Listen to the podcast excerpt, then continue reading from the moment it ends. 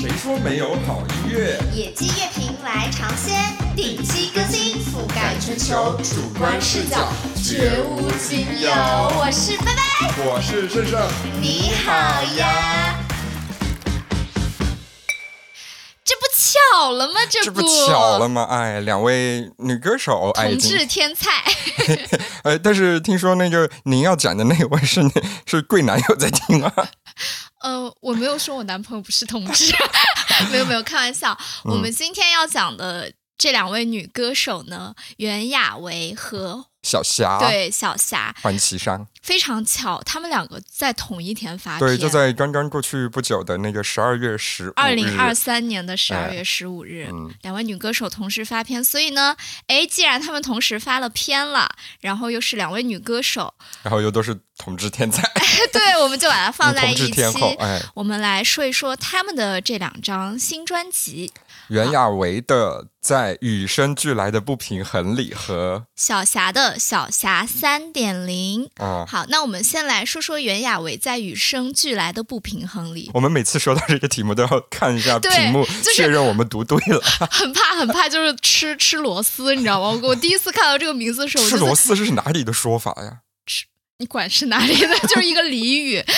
就是反正当时我第一眼看到这个名字的时候，我就在想，嗯，这是什什什么意思？对。然后你就是这几个字呢，就是那个每一个字我都认识，但是他们拼在一起想干嘛？我不知道。就哎隐隐约约有有触及到一些感觉，但是又隐隐约约不太明白的到底是在讲什么，云里雾里的啊。嗯，我们首先先来讲一下袁娅维，哎，呃，这一趴的话呢，就由盛盛来说，因为嗯盛盛之前又又 Q 到你之前的 B 站事业啊，呃，对，哎哎，对，这里要说一下，就是我们公众号后台，就是我们两个都没看到有一个人留言说盛盛的 B 站是什么，然后我要回复他的时候，发现这已经是十天前的 那个了，然后就回复不了了。哦然后如果这位听众你听到的话，我的 B 站是叫。呃我的 B 站叫啥？啊啊，顺顺叨叨，以前直接叫我名字真名，现在叫顺顺叨叨，就是叨就是唠叨的叨。哎，对，就是跟我台 battle battle 有异曲同工之对，妙。现在我台引流个人号，好好好，那我们就来说这个袁娅维在《与生俱来的不平衡》里是她呃第六张专辑，然后距离他上一张《月亮失眠了》应该好像也是有两三年的时间了。嗯，个人觉得就是这张专辑是一个迷幻感极强的，所以的确有一种不平衡感。哎，就是它哦这张专辑并不是一种会让你觉得实打实的受到了那种心灵撞击、鸡蛋的那种专辑。哎嗯，它就是一个给你呃来一点，漂浮感。哎，对，很好，哎，就是 我们云南人吃了蘑菇那种感觉。不是啊，不是啊，就没 没没有痛苦的那部分哈，呃，但是它的内容其实我不会觉得太过漂浮，因为它的内容相比上一张，上一章叫《月亮失眠了》嘛，你像大半夜又是月亮又是失眠，就是嗯可能那种迷幻感会更重一些，但这张我会觉得它的内容，它探讨的东西其实会更白天呃 多一点哎，对对对，会更接地气一点。嗯哦，它因为它会探讨对普罗大众对爱情啊、对欲望、自私追求这些，就是怎么说呢？就每个人都会有的情感，嗯不像上一嗯张，它可能稍微形而上了一点。啊，是上一张是比较更为私人的情绪，对对对对对对，嗯非常好。哎，哦就是这一张，他可能就是就是，等一下我会提到，有点像一种姐妹会谈的那种感觉，就哦，再来点酒微醺一下那种感觉。嗯，就是呃，用我引用那个微博上，好像就是给他这张专辑的创作人之一的一个人的话，就是这张专辑会更具有一些人文感，哦，就是呃，然后会有更多的情绪，然后在特别爱情方面，可能你会找到共鸣。嗯嗯嗯，好好那我们先来说一说，因为好像它的封面是不是就已哦经很有故事了？这张专辑，这张专辑不是十二月十五号的零点在各个平台呃发布嘛？对。然后下，然后一就单单从零点一直到第二天，大家早上起来之后，他的歌迷和路人还有一些乐评人都吐槽他那个封面。他的封面就是一开始的封面就是、哦，他原来不是现在我看到的对我可以给你看一下哈。哎，我跟大家说一下，就是戴着一个呃白色的那个银白色的一个假发片，然后穿着一件白色的衣服，然后下面还套了假发套啦，假发片是一片一啊片的。啊，sorry，就是毕竟不是那个呃 drag queen，不好意思，不太懂这些啊，向向各位 drag queen 老师道歉。道歉。呃，然后就是做出一个遐想的状态，就袁娅维在这个呃封面里面做出一个遐想的状态，然后整个画面都是有点那种失焦的，嗯就是有点虚的，然后呃背景也是白的，然后大家就吐槽他这个假发片配上一个就是感觉是冬季保暖裤的黑丝袜，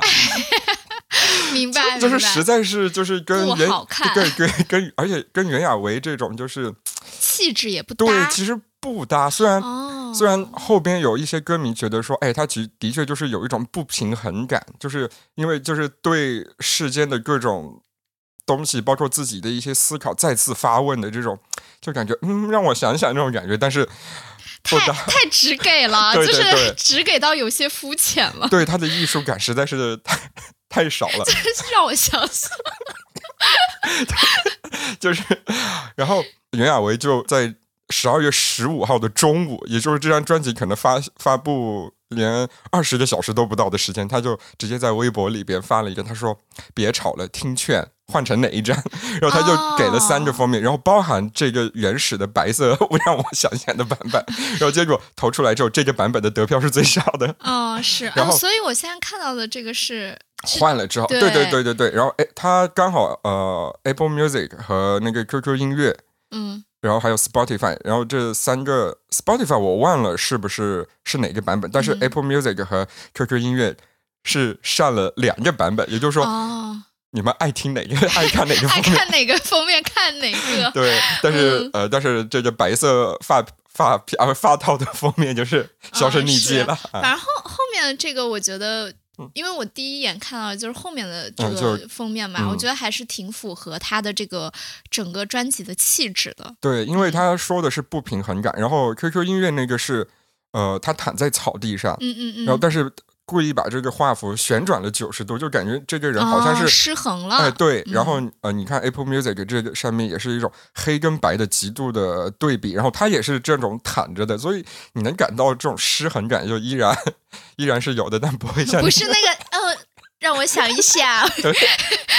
好好，这就是换封面事件。是。那我们接下来就来到音乐的部分。好，呃我喝口水。好，跟大家那个八卦一下，我们平常录节目都是下午，但是今天我们为了去看 Taylor Swift，我们今天是十二月三十一号，是也就是说今天我们同时干了，就是早上发一期，我们呃拖到三十一号 才发的节目年。终总结。哎，然后那个又要连续录两期，然后下午又要去看 Taylor，Taylor Swift。然后我跟拜拜的今对今天的起床时间都远比我们上班时间还要早。对已经赶上大学上早八了。对，然后我们平常都是喝酒，今天就是一个喝水，一个喝咖啡。是好，那我们说回那个袁娅维的这张啊专辑。嗯呃，首先你是想说从整体先说一下，还是说你直接进入到歌曲？呃，整体我刚刚其实说了一部分，就是它有一种呃迷幻感，嗯嗯嗯。那是们又比较呃接地气一些。然后我是想今天我推荐这张专辑，哎呀，真的有一种录 B 站的感觉，因为我丹尼也是这么说的。哎，我会有两首就是重点推荐，然后还会提一下那个其他我觉得比较好听的好，好，啊那你先重点推荐一下吧。啊、然后我听专辑其实特别在意一件事情，就不管是。呃，这种常规的录音室专辑还是现场专辑，包括我去看演唱会，嗯嗯我特别在意这个歌手他会怎么演绎他的开场。哦，因为我觉得开场就是能让这个专辑性最先给到我的。如果你开场就是包不管是演唱还是说给我一首开场曲，你没开好的话，那我会觉得就是你不够有制作人的那个思维思维对。嗯那袁娅维，我首先是我是非常相信他能把这件事情做好。他的开场曲是，sorry，我看一下，哎，我这里在在你看的时候，我想说一个小点，就是袁娅维这个的广告，就是歌的这个投放，他投在了翻卡，对 就是大家，你可以跟大家那个就是我国的那个男同社社交 APP 呢，有两大天后，一个是小蓝，一个是小红。小蓝就是可能大家更熟知的，就你们直人更知道的布鲁蒂。然后翻卡的话，它之前叫阿罗哈，它是红色的图标，所以我们会叫它小红。它直接在翻卡上边投了，就是只能说，就十二月常非常知道自己的用户群。非常精准啊。嗯，而且其实后面我觉得他这这张专辑投这个平台是非常对的，因为我可以结合他后面一首歌说。哦，我知道，我知道是哪首歌。对，那你先说吧，你刚才在翻的。哎，刚好我没说那首那首歌，嗯，就是他的开场曲叫《慢》，就是三点水浪漫的慢。嗯，那这就其实一约等于一个呃纯音乐。那这个开场的话，跟上一张专辑一样，就是给你营造一个气氛，这不会被我定义为开场曲，就就相当于开胃前菜。嗯嗯嗯。那开场曲的话，其实是《如何》这首歌。嗯。你想，呃，这一张专辑它要营造一种呃，在与生俱来的不平衡里，就各种思考、各种发问，然后有一种迷离的感觉。那所以。这首歌就是用一种迷幻吉他的开场，就是电吉他，但是可能做了一些后期处理，很多转音。它的整首歌在袁娅维那个非常大面积的用到了气音的演唱之后，最后的结尾又是转音的一段弦乐作为结尾，所以它整首歌其实就是给你营造出一种流动，哎，流动摇曳的感觉。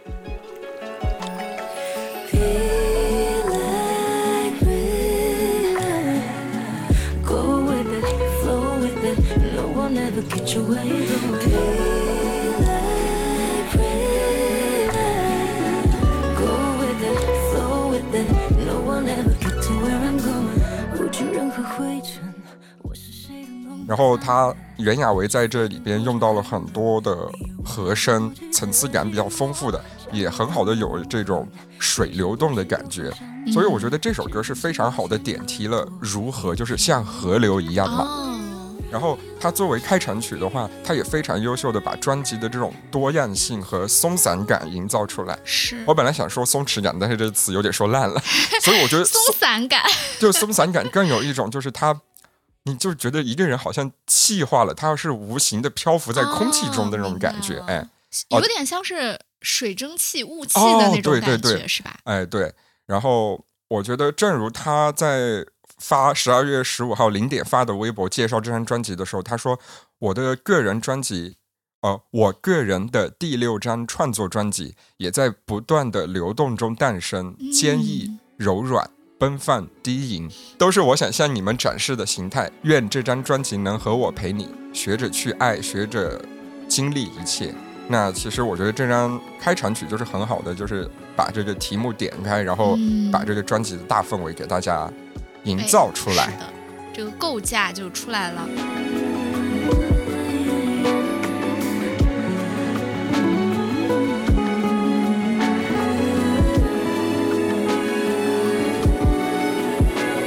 那下面一首，哎，你这里有一首歌的名字很有意思，叫做《大灾问》。大灾问，嗯。然后我一开始因为在想说这是什么那个呃佛家用语。对。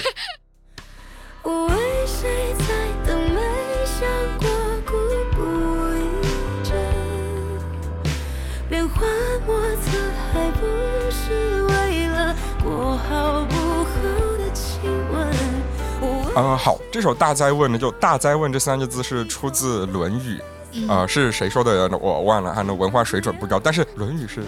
孔子吗？是孔子。Sorry，我还想说，嗯，你刚刚在说，我不知道是谁说，我心想《论语》那不就是孔子、孔夫子跟他学生的对话？对话，然后好像是学生问了个什么，然后孔夫子说。啊，大灾问，意思就是说，哎，这个问题那意义重大，我得好好回答一下。那其实用到这首歌，其实这首歌就是主题，就是发问。上一首如何可能营造了迷离感，然后这一张专辑，这张专辑还有另外一个主题，就是对自我发问嘛。然后那我觉得大灾问其实就是呃承接了这部分。是这首歌的制作班底是葛大为的词，葛大为就是我们台湾地区就是非常。有名的有名的哎，然后词我也很喜欢。对，然后他的词呢，主歌部分其实用到了一二三四五六作为引子，就是一怎么怎么，二怎么怎么哈，大家去听了就能知道。Question one，Question two，就是他会，他就是呃，用用这些字眼作为引子，然后呃，展现了恋爱当中的各种姿态和情况吧。比如说，嗯，哎呃，没事，等下再说。然后他又开始在副歌的时候开始反问为什么就是爱情总是不能善终，嗯，就是讨论一种大家在爱情里面都会遇到的情况。然后主要我觉得是说一种付出与收获的一种矛盾感。不对等。对，就是呃，因为我觉得谈恋爱的时候，我们都会知道，呃，我觉得我们正常人吧，正常人都知道，就是谈恋爱你是要付出的。嗯，但是有时候好像大家或者说恋爱这种东西会把你营造出一种感觉，好像付出得无私一点，嗯，但是其实你又是付出是为了索取，是的，然后就会有一种矛盾感，是不是我有这些欲望是比较自私的一种想法？嗯，它里边呃讨论了这个事情。对哦，因为它我觉得大概营造的，因为呃。很多乐评人和葛大为都说，就说你对这首词，因为这首词也是写的比较虚的，就是你可以有不同的理解。嗯，我的理解就是，好像一个呃袁娅维这个女生，她在经历了，我是说她演绎的这个角色哈，嗯嗯她可能经历了一些情感上的呃不得意之后，她就总总在想说，哎，是不是我在这里这其中并没有做的那么好，我包含了我的爱不够无私，然后所以我才明白不能让我的爱情善终。呃，我觉得是这样的一个词的描述。就是有点在质询中否定自己，之后又有一种就是怎么讲，就有一种思考抽离出来说，还是说就是大家其实都是这个样子。对对对对对，其实就是一种呃矛盾，就是好像我是不是太自私了，但好像我又觉得这没什么问题，好像大家都这样。哎，明白。嗯、那我们刚才说的词曲那，可能就更为大众所知，他写曲的人是徐佳莹。是的。哎，那拜拜也也比较喜欢徐佳莹，呀跟我一样。你刚刚是这嗯里面写到那个、他的那个曲，就是很像《寻人启事》。《寻人启事》这张专辑是我就是非常非常爱的哦，一张专辑。我也是，嗯，毕竟 也有金曲奖的 嗯，对，加持。是对《寻人启事》，因为是我个人反而很喜嗯欢，然后我这里就很想听一听圣人关于这这个嗯大灾问的曲的理解。我觉得曲非常许佳莹，特别是刚开始的那个主歌，它很有一种《寻人启事》里边那种呃力量和音高其实都偏低。嗯，因为你看《寻人启事》，就是是的，就《寻人启事》这首歌，单说同名的这首歌，就是让我看看你的照片，对，就是其实刚开始是很非常低的，哎，甚至我觉得很多女生去唱会觉得需要有一种压抑着的感觉也，是的，哎，就他有人唱过，哎，就他有一种呃诉说感，那种诉说感不是那种声嘶力竭的，但是是啊、怎么说呢我？觉得有点像是从回忆里面拿出一个蒙尘的小盒子，然后慢慢把它打开的时候，那种厚重感。哇，这么会说呢？因为真太爱徐佳莹，毕竟是毕竟是我台未来主题曲的 唯唯一作词人 你是唯一作曲，啊快下来好好说说这个曲。啊。好，呃，那个，所以说它的主歌就是用一种偏低的音阶去呃。呃，偏低的音高去唱出来，就像两个闺蜜的那种酒会，就是说，喝的懵了，然后我跟你说呀，哎，哦对对对，因为对喝的懵了，其实也是很重要的一点，就是姐妹谈话不会是说来很来那个正襟时间地点人物，对对对对哎，跟你说好，他一定要有一种就是就是扯到生活中的那种小是点，的，就疑点才会构成面嘛，所以它不嗯。会像我们写作文一样那那么有条理，是的，它不会很激烈，是在微醺之中，但是会让你放下防备的那种感觉。嗯。就它的我我只是说曲哦，就还不把哦词牵牵扯进来的时候，呃，但是到了副歌的时候，就是那种喝了两口之后酒劲儿上来了，就是我跟你说呀，就他的迷茫当中，因为我刚刚说嗯，了，哦，明白，就是那种我跟你说，姐妹，我懂你，我懂你。对对对，因为大灾问他是要要有一种问嘛，嗯嗯，嗯所以他的他的刚刚那种迷茫就变成了带着一丝不甘的那种质问，就是我觉得我也不自私啊，我在这个情感里边也是很真心实意的付出啊，就是也是很呃勇敢的去表达我的心绪啊，但是为什么就最后还是变成了这样？就我很赤诚，但是爱情没给我一个很好的那个结尾，所以我是觉得他的词跟曲是搭配的非常好，就是用一个 说烂的词相得益彰 是啊。然后，那既然嗯，必然有一点小编曲的那个小天赋在身上，那就他的编曲上其实用了很多呃小号长笛，这两个就是我我非常喜欢的乐器，古典乐里边的乐器，嗯。因为古典乐里边，我觉得弦乐就是好像一提到古典乐，大家觉得都有，嗯，但是小号和长笛这种管乐，它们里边这两个乐器在里边是比较呃突出的，在有了一、各自有一小段独奏吧，嗯，或者说是配着主唱的声音在点缀主唱的声音，是的。我，觉得就特别有那种沙发爵士的感觉，所以我就觉得哦词曲编曲都让你觉得，哎，就像我们今天两个这样，然后喝点酒，然后开始是呃夜谈，只不过不会是这种早上八十一点钟的太阳。是好，那刚才盛盛说了如何，还有大灾问这两首歌，这两首嗯也是你重点就是也是最喜欢的吗？比啊、较喜欢。对，应该是最喜欢的。嗯，好，还有今生我愿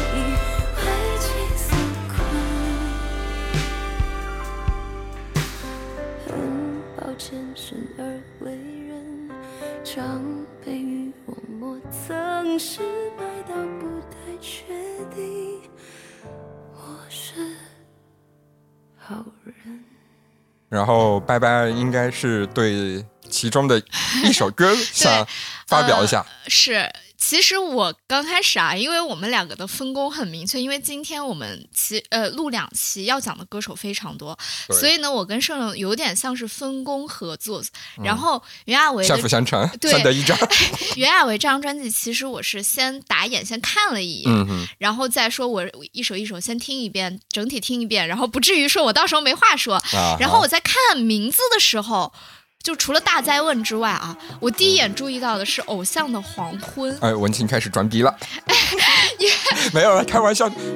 一样一样，比不上绝不一样，坚强坚强，比不上无法隐藏。文青开始装逼了，没有了，开玩笑因为。因为本人啊，早年在一些工作涉猎到一些就是哲学的内容，嗯虽然我也。读不懂吧啊，嗯。但是这个名字呢，其实是跟尼采后期的一本书也叫做《偶像的黄黄昏。对，名字相同的，所以我其实当时就没有按顺序听，我就第一首歌就点进《偶像黄昏》这首歌，然后我发现这首歌是一个很很轻快，然后就是很也是很迷幻的一首舞曲它有点让我想起了当年我记得我是什么时候看那个《Euphoria》的时候，就是就是亢奋，对那种感觉，你知道吗？但是它又是那种，就这首舞曲它。也不是那种懂词大词懂词对对，大词，它不是，但是也不是那种非常非常虚，我觉得它就是有点虚实结合，嗯，然后同时它又是很怎么讲呢？就是就是那种从宇宙唱到洪荒，对，又很骚哎，哎，我喜欢这个词，对，真的就是这种感很骚的一首。歌。嗯然后呢，我就觉得说他就是那种，因为这这这里又要讲到他在那个翻卡是饭卡哦是是是，你就叫小红吧。啊，这里又要讲到他在那个小红就是饭卡上面投广告。其嗯实这首歌里面其实那种骚劲儿，你是可以感觉到是一种给力给气的，对，啊是一种同志骚，它不是一种就是那种很直嗯直直男直女对的，骚。哎，听听我们播客的，应该都完全能接受我们说骚这件事情吧？就这完全是一个褒褒义。是啊，啊我们应该没有。我就是一个。很骚的人，我们我也是。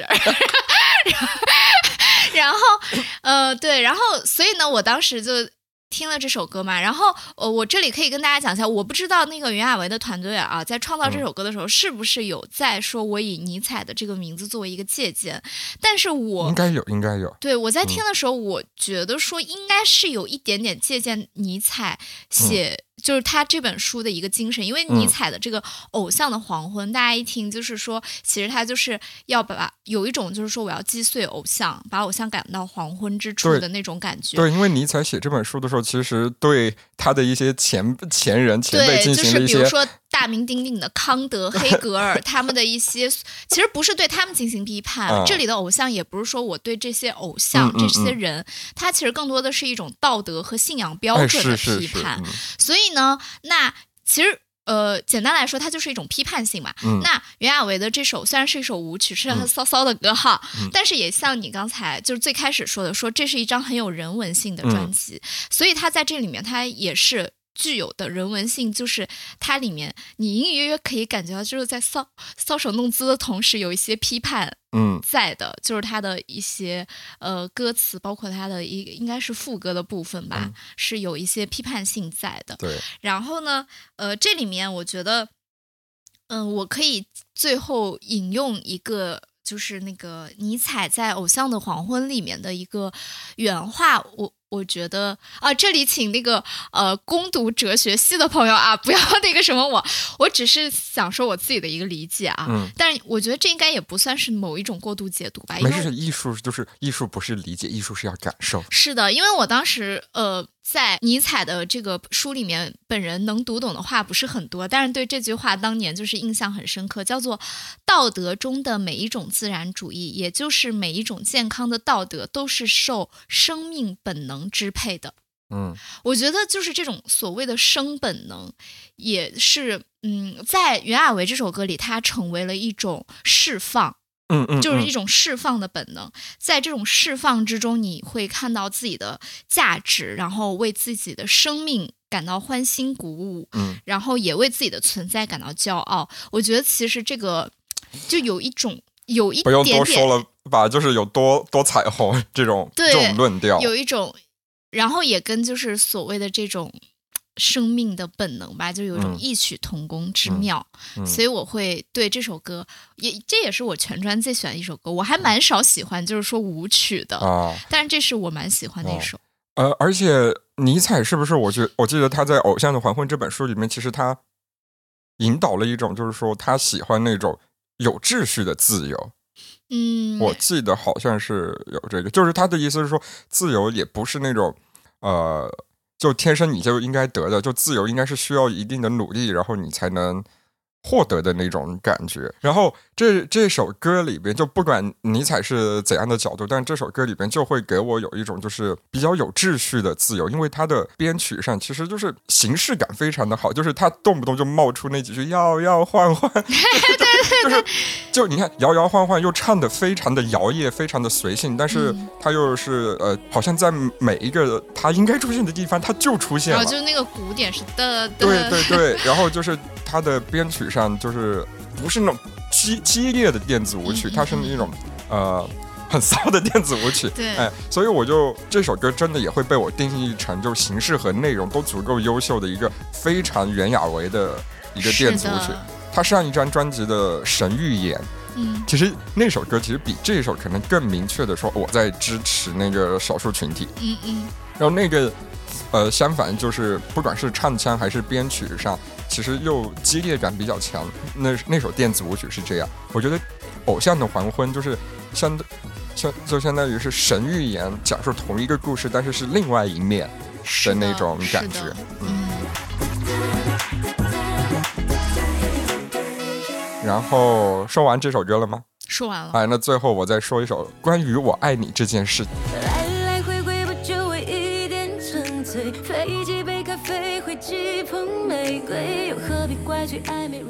呃，是一种比较轻松诙谐的方式，在讲述两个人的那种相互示好、暧昧的那种内心小品。哦，明白哎。，就是他好像，呃，他这首歌一开始就是说，哎，我坐在你车上，就可能我们俩就是，比如说是第二次、第三次 dating 的那种感觉，嗯，就两个人会有一些故意的肢体上的比较美好的小触碰，嗯我们内心有一些暧昧的那种小情绪在激荡当中。我对这首歌的定义就是，它有一种成年人的初恋感。啊，那种感觉就非常。好。哦，比较像他上一张专辑的一首歌叫《荷尔蒙》，就也是那种，但是那个的场景是发生在类似于酒吧，嗯嗯，然后也是偏激烈一些的，嗯。呃，但是关于我爱你这件事，可能就甜味会更重一些，哦，所以这张专辑就是在呃与生俱来的不平衡的迷离感当中，其实很多是讨论了爱。拜拜，应该知道，就是我我对这种大面积说爱情的作品应该是不太不是感冒，对，不是很感冒。但是这张专辑，我是觉得，首先它规避了那种就是大巴乐的那种，就是，你这样说，我们接下来小霞要怎么办？所以这就是为什么我不能说小霞的原因。好那我觉得就是还是那句话，就是只是我不喜欢，不代表他是有问题的，他绝对不是这样只是说我不喜欢。但是这张专辑里边，他会用很多形式、很多角度去探讨爱这件事情，我就觉得，所以是非常呃深得我心。啊、是。好，那我们说完了，哎，那等一下，我觉得就是，既然我们把这张专辑就是洋洋洒洒说了一遍，嗯那你觉得他的这个所谓的在与生俱来的不平衡里，他到底是在说啥，对吧？他到底是在不平衡什么？我只是爱吗？还是说其实他有更多的可以延伸的地方，比如说他的音乐也好，他的艺术嗯人格也好。嗯我觉得就是首先，哎我真的想到会被问这个问题，所以我其实是有种打腹稿哈啊、对，因为首先我觉得这张专辑很重要的一点就是迷离和流动性。迷离是嗯我的感觉，流动性其实是袁娅维和他的制作团队在发表这张专辑的时候会提到的一个词。那流动性的话，就是我刚刚说了，这专辑里边已经用很多词曲和编曲来，就是充分的点题流动性这个东西。嗯，那流动的就是比如说水，它就嗯是有一种不平衡感，因为它不像一个固体，你就感觉把它放在那儿，它就比如说一个茶杯，你把它放在那儿，它就是一个茶杯的样子。但是水，你好像把它放在任何容器里边，它都都可以是任何容器的样子，它就有一种不稳定的感觉。所以我觉得它呃不平衡，其实有一种就是表达这张专辑的流动性，然后与生俱来，就是水本身就这样。嗯，所以我觉得他在这呃，包括呃《大在问》里边，他讨论爱，好像我觉得他的其实最后的落脚点，其实就是说爱本来就是这样，就是你你没法给爱一个正确与否的答案。你在嗯爱里边做的很多事情，就是爱本身就是这样，它很难被呃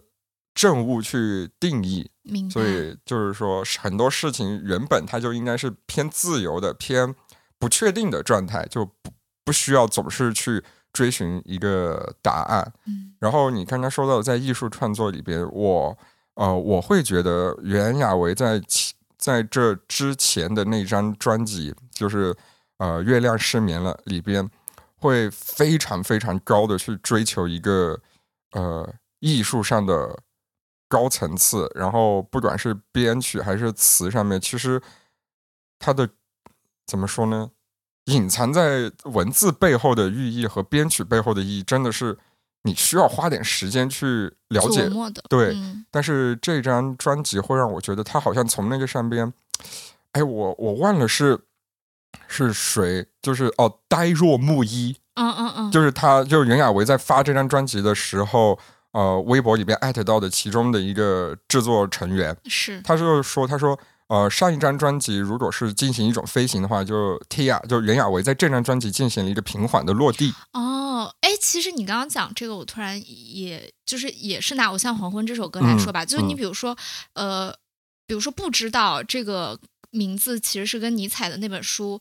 重名的。朋友他在听这首歌的时候，其实也会觉得说这是一首很呃欢快、啊啊很骚、很辛辣的歌，他也不嗯会说有这么多的发散性。但是是比如说像呃，如果会有知道这这这个名字的来源的朋友，又可以从里面听到呃不一样的内容。是是所以我就觉得说，可能比起他的上一章来说，这一章就是，呃，我既有我自己的所所谓的一些比较高的一些呃艺术追寓求，意在里对寓意在里面。但是如果你抛掉这层寓意，它本身回归到音乐本身，它也是一个非常好的你的。听感依然是可以非常愉悦的。嗯所以就是在与生俱来的不平衡里，可能就是他在追求一种，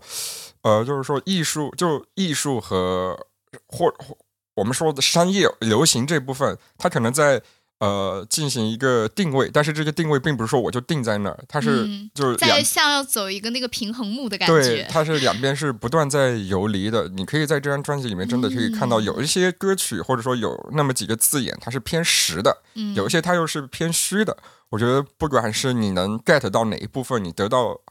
怎样的感受，我真的觉得 Tia 这张作品可以是一个艺术品。就还是那句话，艺术是需要感受的，你能得到各种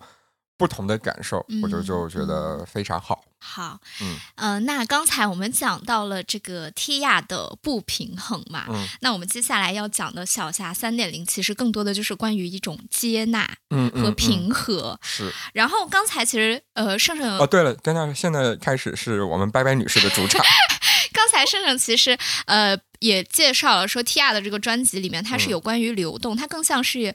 水河水的感觉。那我觉得呃小霞它的一点零、二点零、三点零，整个的下来给我的一个感知，它更像是一片土地。啊，就是地面它可能会有各种事情发生，它会经历阳光的暴晒，嗯它会长出一些东西，然后它也会被那个风吹雨雨打，就各种事情都会发生在这片土地上。然后在时过境迁之后，哎，你看到它，哎，好像土地还是土地，嗯但是其实它又有点不一样。我觉得小霞的这个三部曲吧。嗯给我的这种感觉就是大体是这样的。嗯那既然我们说到小霞的话，我觉得就是结合呃小霞的人生，哎，我们来介绍一下，因为它这个小霞三部曲就是关于她人生的一个嗯浓缩式的景观式的一个电影的呈现嘛。首先，小霞这个名字是怎么来的，你都可以跟大家说一下小。霞这个名字怎么来的？她爸爸妈妈取的。啊，对，因为大家可能一开始都知道她叫黄绮珊，就是小霞相当于是她的本名。对对哎，呃，首先，哎。应该也会有一些朋友可能还现在不知道那个小霞就是黄绮珊的，也也会有应吧。该会有，也会有哈该应该会有。那我们现在说一下，就是小霞其实就是早年间我们大家都知道的黄妈黄嗯绮珊。那小霞呢，她其实是一九六八年，她是出生在重庆的。我们重庆的，哎是，然后呢，呃，这里我要特别跟那个霞姐。贴贴一下，因为小霞是三月二十三号出生，她生日只跟我差两天。小姐很愿意跟大家贴贴，你去看她的那个演唱会就能看到。是，然后呃，因为呃，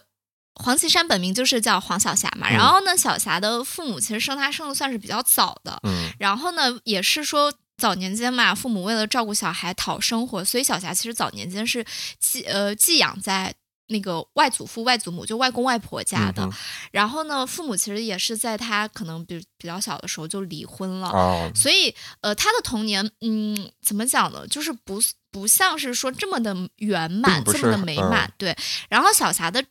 音乐启蒙应该是他的外公，因为他外公是非常爱看样板戏。哦，对，什么沙家浜啊这一些，所以小霞其实小时候就是会跟他外公一起就是唱这些，你知道哦一唱一和，就是他小时候就已经展现了过人的歌唱天赋。就他跟外公在唱的时候，哎，周围的邻居就会说：“哎呦，小霞唱的不错哎。”那时候重庆话怎么说我也不知道，反正就那种感觉。然后是是的，然后呃，大家也知道，就是小霞的这个原生家庭的环境嘛，其实她还蛮早就出去去打工了，包括她有做过服务员之类的。嗯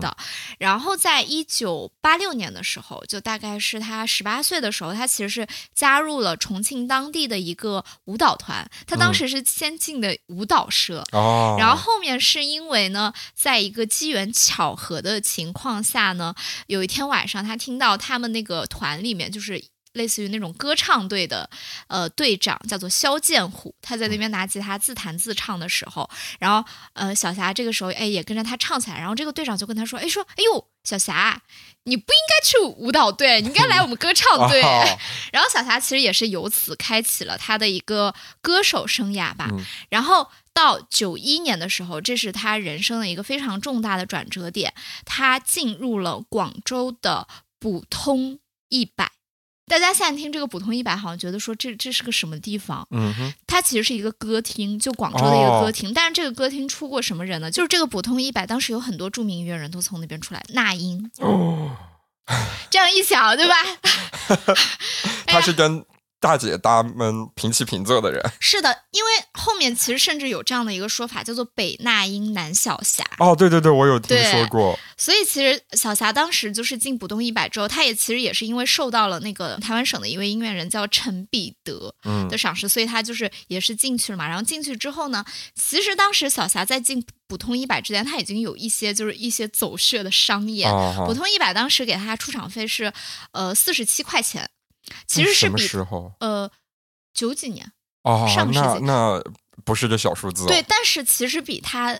走学的那个费用是要稍微低一点的。哦，可是小霞当时就觉得说，就是他就是爱唱歌，就是他哦是很热爱他的歌唱事业的这样的的一个人。但是，哎，也是在这一年啊，她遇到了她的第二任丈夫、哦涂慧源。嗯涂慧源大家可能不太熟悉他的名字，但是他制作的歌大家应该都知道。张惠妹的《听听海》和《简爱》。当然，这两首歌后面也是被证实说，其实是呃，因为那个小霞跟她的这个呃婚姻的这个故事啊制作的两首歌。然后当时其实他这两首歌很早就做好了，但是可能有各种原因吧。然后这个时候安妹正好向他邀歌，他又把这两首歌拿出来给嗯他了。对，然后呢，小霞是在九一年的时候跟涂慧源结婚，嗯结婚之后呢，九四年他跟涂慧源一起推出了一张音乐专辑，叫做《躲在音乐背后的人》。这张专辑一共有十二首歌，前六首就是涂慧源的那个无人声的纯音乐的创作，哦，后六首是就是人声作品。那人声肯定就是小霞出演嘛。嗯，我觉得就是你从这个名字，你也可以就是大概以及它这个制作，你可以看出来，其实小霞是有一点点感觉没有主观性，没有那么的他更强。像 feet 后边的那个人。对，啊，所以呢，呃，然后两个人其实就是婚姻也没有说持续很长时间，嗯。九六、年结婚了，就是。呃，据说啦，是因为两个人就是音乐理念不合，嗯然后这一次的离婚呢，也是对小霞的这个打击非常大，就大到什么，就是她是自己曾经在酒店吞药轻生的，哦，对，然后后面就是被朋友吧，也是幸好朋友及时发现，然后把她救回来。然后其实小霞也是，呃，从那一次吧，就从鬼门关走过一遭之后，她就是想说。就好像人生，我的人生至少我黄晓霞的人生不应该是这个样子过的。她两千年的时候出了一张专辑，然后那张专辑呢，她非常厉害，就是十一首歌汇集了高晓松、小柯、汪峰这些人，就是他的制作就基本团队上是内地 top 的，是的，然后当时汪峰给小霞作词作曲的一首歌叫做《呃等待》，然后这首歌也是小霞后来在一三年参加《我是歌手》的时候，嗯，她第一期唱的就是这首汪峰的《等待》。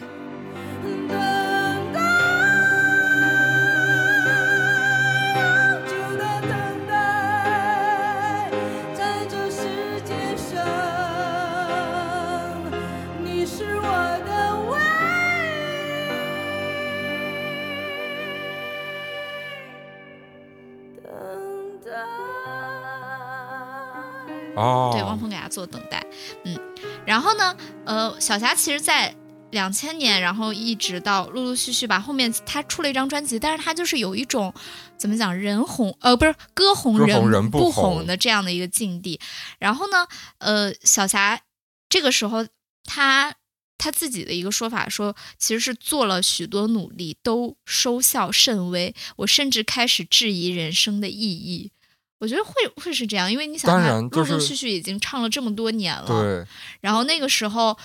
那英因为九八年的时候，她唱《相约九八》，那个时候其实已经就是火遍大江南北了嘛。嗯，但是这个时候的南小霞，她因为各种婚姻的关系也好，然后各种关系也好，哪怕后面两千年出了一张这么厉害的专辑，其实还是并没有就是说在华语乐坛投下一个重磅炸弹那么说哎呀，我知道哎黄绮珊这个人了，嗯就是在大众的认知里面。嗯但是呢，小霞这个时候我们就会发现说，她的一个怎么讲呢？我觉得也呃，算是她的一个某一种赤诚以及乐观。重庆女人的坚毅，对，就是她就想说，好，那既然我追了这么多年是这个结果，呃，其实她也不是说我要成成为名利场上的一个怎么样的人。他后来想说，我是爱唱歌的嘛，嗯那作为歌手，其实我到目前这个阶段，我已经是很成功的了，因为他的歌唱的呃实力，包括各种，他已经受到了音乐圈的认可了。就他已经是一个明星了，只不过说不是那种让大家都知道的明星。对，呃，对，就差不多是这个意思。所以他就是在中间的时候，他就开始哎休整一段时间。然后他休整这段时间去干啥呢？就是去新加坡学习，然后开始打网球。你知道小霞打网球是进过那种业余赛，就是拿过名次的。如果不唱歌的话，话只能去球场上捧起奖杯了。也也蛮不错的。然后，呃，他在那个新加坡求学的时候，到了一三年，《我是歌手》向他发出了邀请。这是他演演艺事业的重要转折。是，哎，当时其实有一个小小的故事，就当年小霞在接受到这个邀请的时候，她其实刚开始是想拒绝，因为我是歌手那个档期跟她学校档期 冲突了，然后后来还好是那个学校档期就是排开了，哦，她才去那个我是歌手的。我觉得就是人好像是你在。有的时候，你竭力去追求一个东西的时候，它反而没有一个好的结果。但是，当你的心态慢慢变得很平和，就是你不再去说渴求的时候，这个东西就会突然来到你身边哎，对，就比如说小霞参加《我是歌手》，她其实啊她自己说了，说当时参加《我是歌手》的时候，就有点像是无心插柳柳一开始只是抱着试一试的心态，没想到后边真的觉得哇哦，哇哦，然后是，然后小霞，哎呀，这个时候真的就是一三年一炮而红，是的一炮再次红，就这种感觉。哎，当时让他很多年轻，的观众都认识对他了，。让他一炮而红的特质就是他的。就是现场驾驭能力，还有他的那种高音，音他的高音是那种很实的。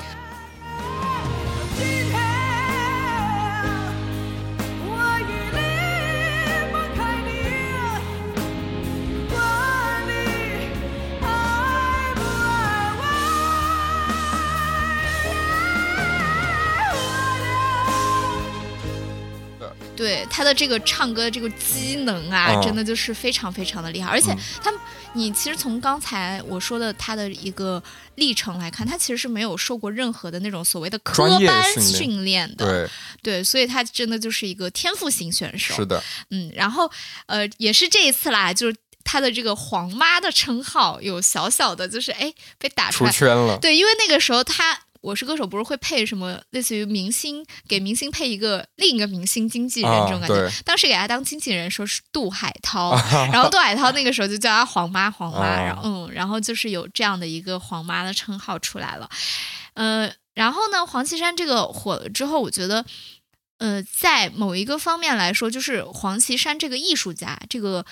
艺术家人格被大家认识到，认识到了，然后结果到一五年啊，你说而且我觉得从那之后，就是因为你想嘛，名气大了，肯定有更多的更好的音乐人，是，更能帮助他的音乐人跟他合作。嗯，嗯，好，继续。是，然后但是哎，到一五年的时候，在大家都在想说黄绮珊会有什么新动作呢？呃的时候呢，她洗尽铅华，返璞归真，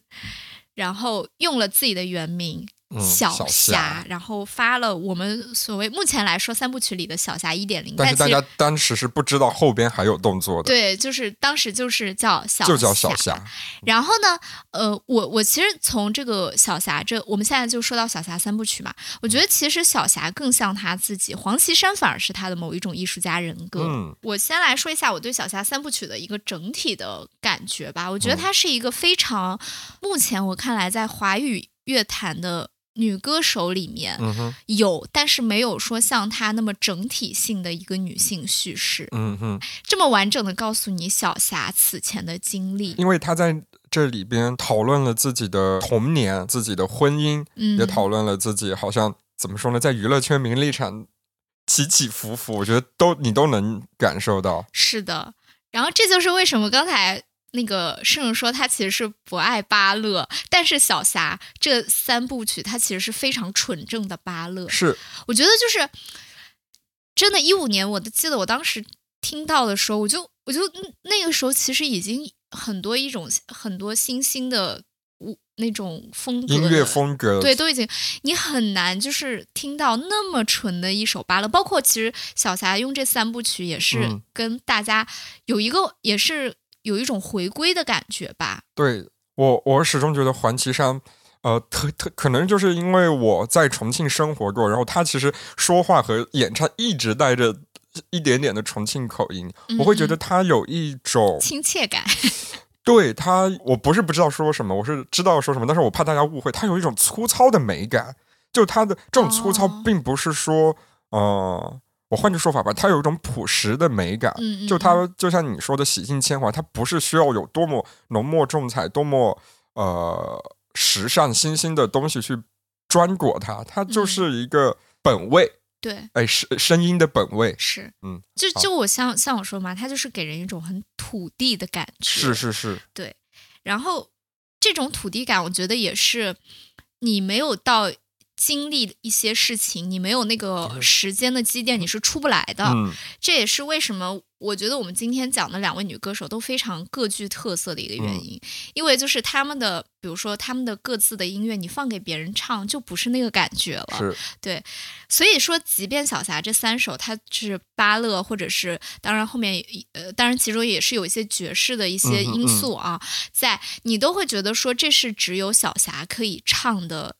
歌曲。是，嗯然后我觉得小霞这整张呃专辑，我们先来说一下。一五年发行的这张《小霞》，这张《小霞》当时是，呃，小霞凭借《小霞》入围了第二十七届金曲奖的那个最佳国语女女歌手，当然就是当年就是爆汗啊，没有、啊没有拿奖，嗯，然后。在二一年的时候，她发行了《小霞二点零》，但其实，在一五年到二一年之间，呃，小霞就是黄绮珊又以黄绮珊，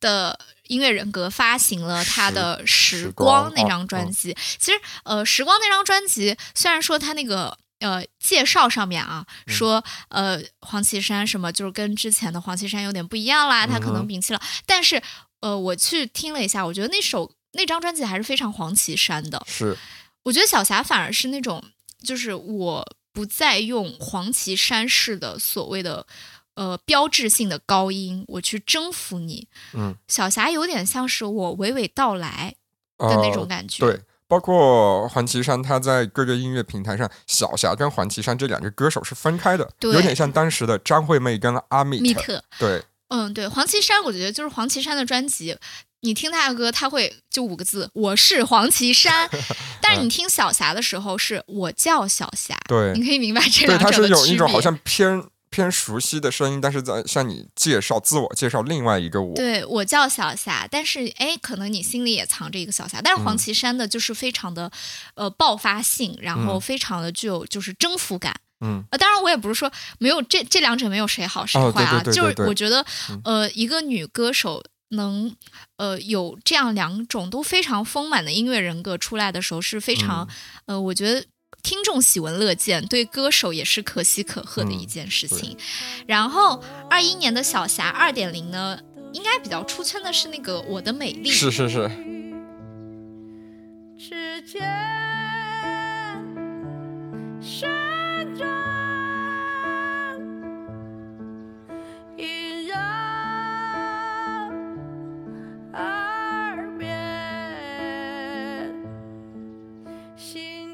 呃，这首歌也是啊，当时非常的，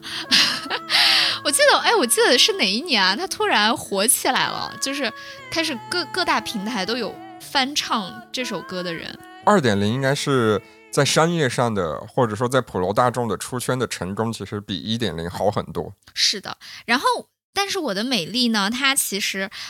小霞说，她在唱这首歌的时候，她是把自己想象成一个二十多岁的彝族少年。哦，他在那种山里面，就是有一种阳光下的绝望感。但是这种绝望又是说，他又说说没有绝望的话，你又生不出希望。我觉得就是整首歌听下来也是这种，呃，用一句很很俗套的话，就有一种淡淡的忧伤，但是你又有一种淡淡的希望，就是你哦在，就比如说，嗯，你在一个心情很不好的时刻，你出去晒太阳的那种感觉。哦，嗯，小霞二点零，我个人很喜欢的一首歌叫做《那时错，这时对》。那时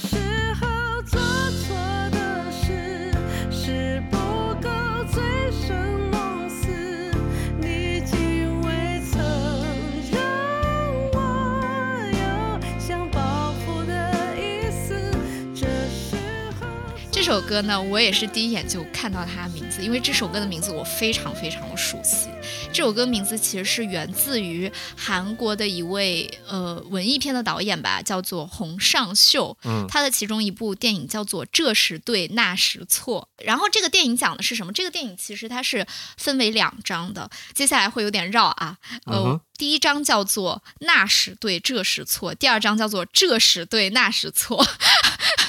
就是这两章，其实这这两章呢，它其实讲的就是很简单的一个故事，就是一个男人和一个女人的相遇。然后这个男人是一个已婚的小导演，然后这个女人就是一位画家，嗯然后他们就在一个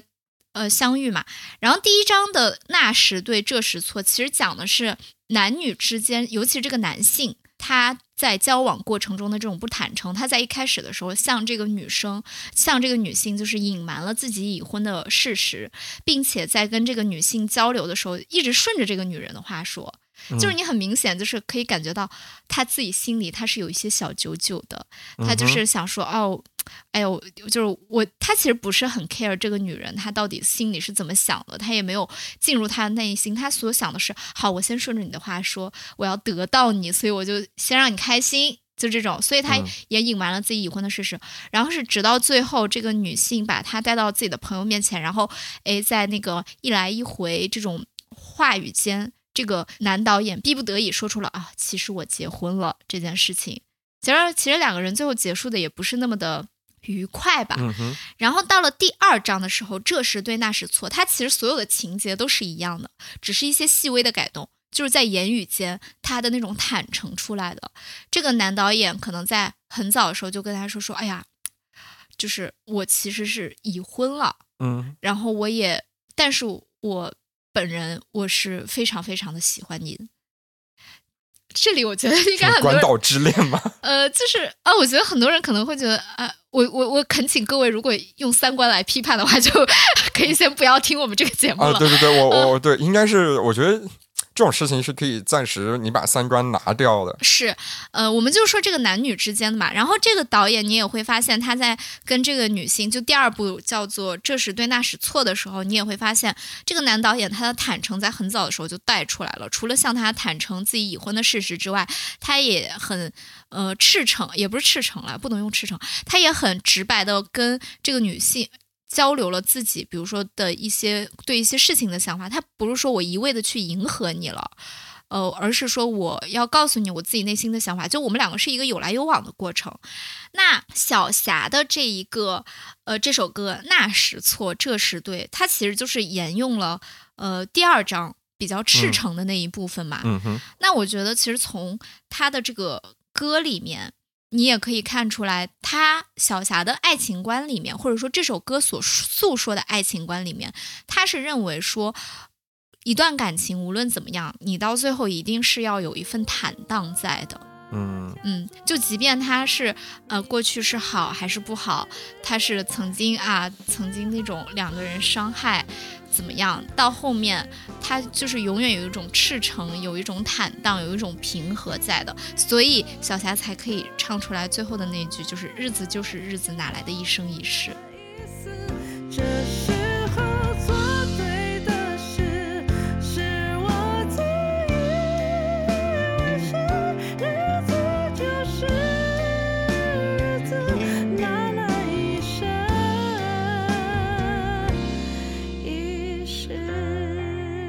其实这感情就是这个样子。我觉得，哎，这这句话，我觉得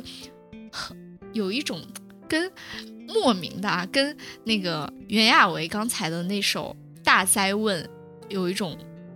解答他的感觉。就是小霞，因为已经现在已经五十五岁了嘛，她她有一种就是对，也不是年轻女孩吧，就是说我用我的经历。我去告诉你，好像解答了某一种，就是说日子就是日子，哪来的一生一世？是我也我我咋非常同意，就是就是呃，刚这两位女艺人，她们在她们的分别这两首歌曲里面对爱情的这种解读，是的，然后呢，呃，小霞的呃这个里面呢，我觉得还有一首歌也可以特别的聊一下，就是我也是我对小霞这个。的整个的感觉了，因为小霞这三部曲它其实是一种女性叙事嘛，它很真诚，但其实它没有那么的讨喜。嗯因为你比如说它一五年发，一直到现在，它的三部曲里面，嗯，如果它存在讨喜、迎合的成分的话，嗯他应该知道说，我中间有一段时间其实是应该要政治正确的发某一些歌曲的。就大家大家都容易所谓的接受大大哎女主歌曲，就是类似于那种感觉。但是在小霞二点零，就是她二一年发行的小霞二点零里面，有一首歌叫做《蠢货》。蠢货》这首歌呢，它其实有一点，你乍听其实也不是乍听，就是它其实整个就是一种怨女的感觉，是，就是我就是蠢，我就是这个样子。你看到我的眼神吗？你看到我的举止吗？你看到我的高高在上吗？看到我的撕心裂肺吗？其实我是个。其实他是在某一些方面来说，你你觉得说哦，他不是很符合当下的某一种呃思思潮的，就大家都就独立女性站起来，就是没有什么可以打倒我的那种感觉，对就但他没有这种，对，他是不符合这个思潮的。但是嗯我认为它又是在女性叙事或者说是小霞的个体叙事中不可缺少的一环。因为我们去回顾黄绮珊的呃之前的所经历的一切，你会发现说呃，somehow 有些时候你是确实是说她是可以称自以为啊，我真的是个蠢货的那种嗯感觉，因为他还是有那种太过投入爱情，导致嗯有时候好像有点激进的那种哎感觉。哎失去了自我的那种时候。他在这首歌里面其实就是把这种感受很真诚的唱出来，我就是为了爱情去冲去闯，因为它里边用了很多反问，你没看到我怎么怎么吗？嗯你没看到我怎么？对对对，其实就是很赤诚的说。嗯、我就是曾经那个冲破头把自己栽进爱情里边那个蠢货。是的。然后我们来到了他最近的这一章啊，三点零，三点零，三点零，我觉得呃不用多说了，我自己个人也是三点零非常点题的一首歌，就叫做《嗯小霞》。嗯哼，一九六八年春天，爸爸第一次碰我的脸，睁开眼睛，原来这就是世界。车水马龙中穿行的女孩，她在等他送奶的胭脂盒，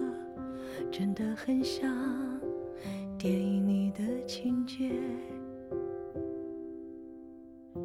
小霞，小霞。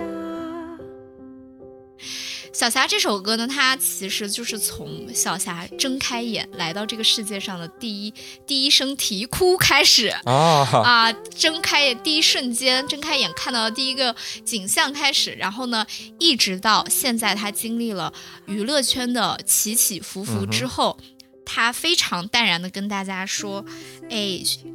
他其实之前还是那种，呃，我我怎么没有获得爱？我在爱里怎么怎么受伤害？但是到小霞这一张呃这首歌的时候，他到后面可以很淡然的唱出说，其实有很多人爱我，看山还是山。是，然后就是最后还可以对世界说一声谢谢啦。嗯哼，我觉得，嗯，小霞这首歌其实就是在小霞这个艺术人格里面留下了那个跟外公唱样板戏，然后赶去广州独自闯荡，去普通一百拿着四十七块出场费追梦的小霞，然后以及到最近因为呃容貌的原因、啊，就是大家说她回春。的这个小霞，我觉得她是把她的很多的人生的瞬间浓缩到了这首歌里面，嗯，所以这个我觉得是非常具有，呃，怎么讲呢？时间时啊间感，是很具有厚度的一首歌。它就嗯像是地上起来的一座青山的一种感觉。嗯，嗯所以呢，我觉得小霞这三部曲呢，也算是黄绮珊对她的二十三十四十，到现在她的三点零，其实她已经五十五岁了嘛。我们嗯。中国不是有一句话叫做“五十知知天天命命”？我觉得，呃，他在这里面的表现出来的一种就是这种怎么讲知天命的平和感，嗯。以及他的某一种他的智慧，他的人生的智慧和平和，我觉得都在这三部曲里面了。是，因为他的不被人重视的二十代啊，蛰伏重塑的三十代啊，包括他的重新回到大众视野的四十代，以及这个啊五十岁他又开始五十多岁之后又开始重新被大家嗯哎开始各种讨论，开始大肆叫黄妈。哎，你知道你知道他其实除了杜海涛那个事之外，他这两年。一直被叫黄妈的一个原因，是因为他在一三年春晚的时候跟那个哦，跟另外一个女歌手就是演母女唱歌，对对对对，是妈妈是女儿，西林娜依高，哦，是嗯是是，嗯，然后哎，你讲完了吗？我讲完了。啊，然后我一直想说，就是因为呃，我对小霞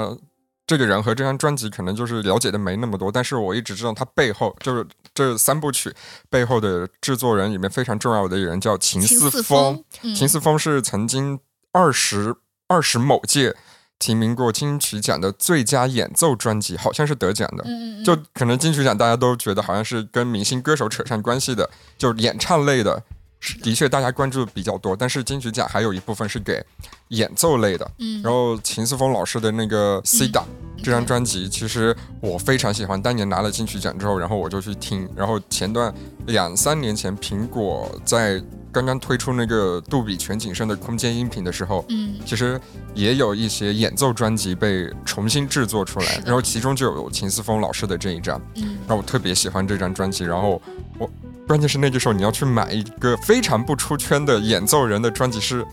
还很难。还挺难的。你知道我是要怎么找？我是去微博下边问秦思峰，哦，他回你了吗？对他直接告诉我，哦，你去那个哦，微店，然后我去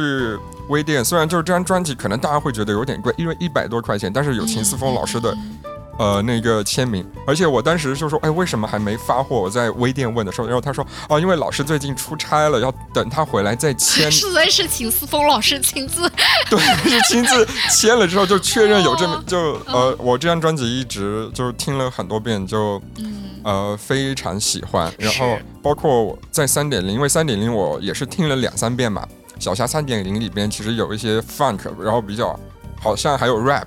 是对吧？就是这种秦思峰老师，他真的我觉得营造了一种中国风的爵士乐的感觉，所以我觉得他是他给小霞做这个比较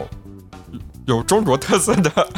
呃爵士乐的这种感觉，就是嗯，我觉得它有点像是那种巷弄里面的小酒馆里的哎爵士乐，这其实也是非常符合小霞这个山城女子哎啊的那种感觉。对，嗯，所以我们就啊、呃最后再说一个，就是其实我跟在网上有一些共鸣的，就是对小霞这张专辑，或者说这个做小霞一点零到三点零这个行为的有一些小共鸣吧，但是是其实是啊很微弱的，呃不是，就是可能就是有一点我们不太喜欢的这类人。啊，首先啊一点零跟二点零我都很喜欢，但是到三点零的时候，你会可能是我们觉得有点皮了，就是因为他呃就好像一一定要一一定要出一张了，就是那哎，样。对我是觉得我呃，包括我我们下一期再讲到裘德的时候，我会有这种感觉，就是说是的，你这些东西都非常好，是绝对高于呃。普遍的音乐市场的水平的。对，就是甚至是高出很多的、出类拔萃的，嗯，但是我在你个人上面，哦，哎，我觉得，嗯，就是你作为一个艺术创作者，你完全可以不顾我的任何那个呃评评价，你去进行你想要的创作，我觉得这是非常难能可贵的。但是我作为一个收听者，我的评价就是说，一点零很好，二点零牛逼，三点零就是说咋又来了，哦。就是这种感觉没有那么强烈，嗯甚至没有我们下一期我要讲的球的那么强烈，但是会有，我只能说，嗯嗯。但是我这里就是跟你 battle 一下了，因为小霞这三部曲呢，其实我周围很多就是听完三部曲的朋友都跟跟你一样，就是觉得说二点零是他们最喜欢的。嗯哼，但是我整个听下来，我说实话，我最爱的是三点零嗯，哼，它有一点点。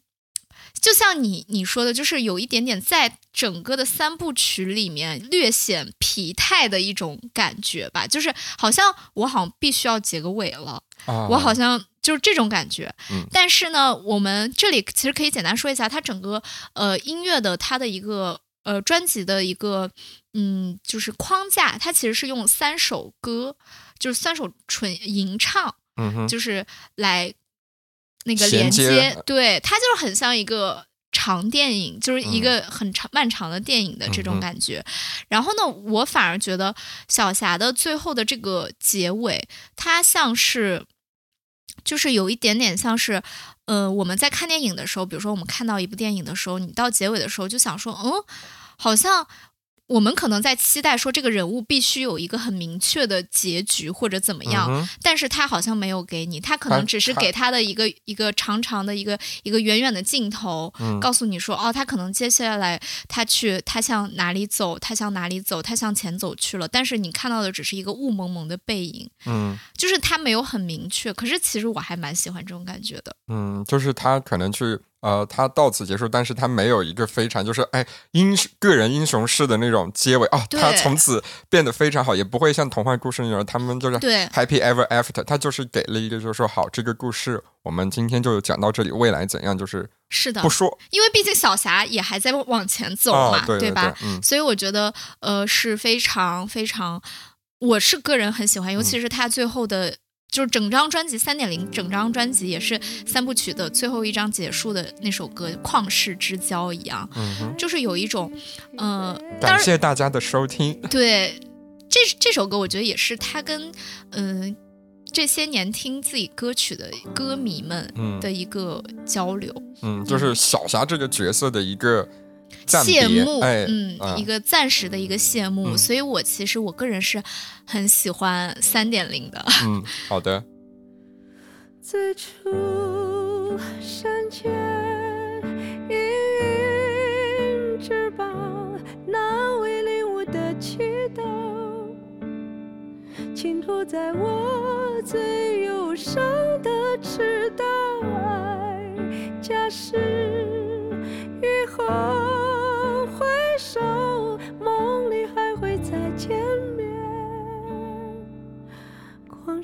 之交。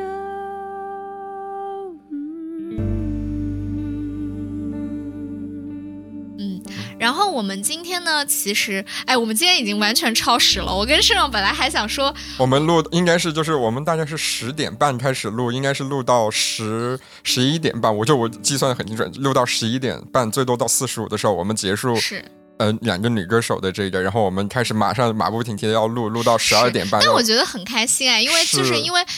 你已经，我觉得这几年的华语乐坛已经很少，就是说可以有那么就是让我们好好静下静下来听一听去的。感受的。对，而且又是风格两张那么不一样的歌，完全不一样哎一个非常的怎么讲前，算是比较前卫，就跟、嗯跟另一张比，然后另一张就是非常实打实的一张专辑。是，是然后我认为在这两位女歌手的身上，我觉得也可以看到，呃，她们作为呃艺术家，然后作为自己这个人本身的一种，呃，就跟自己的对话也好，成长也好，嗯，嗯，对，其实这两位女歌手都在专辑里面展现了她们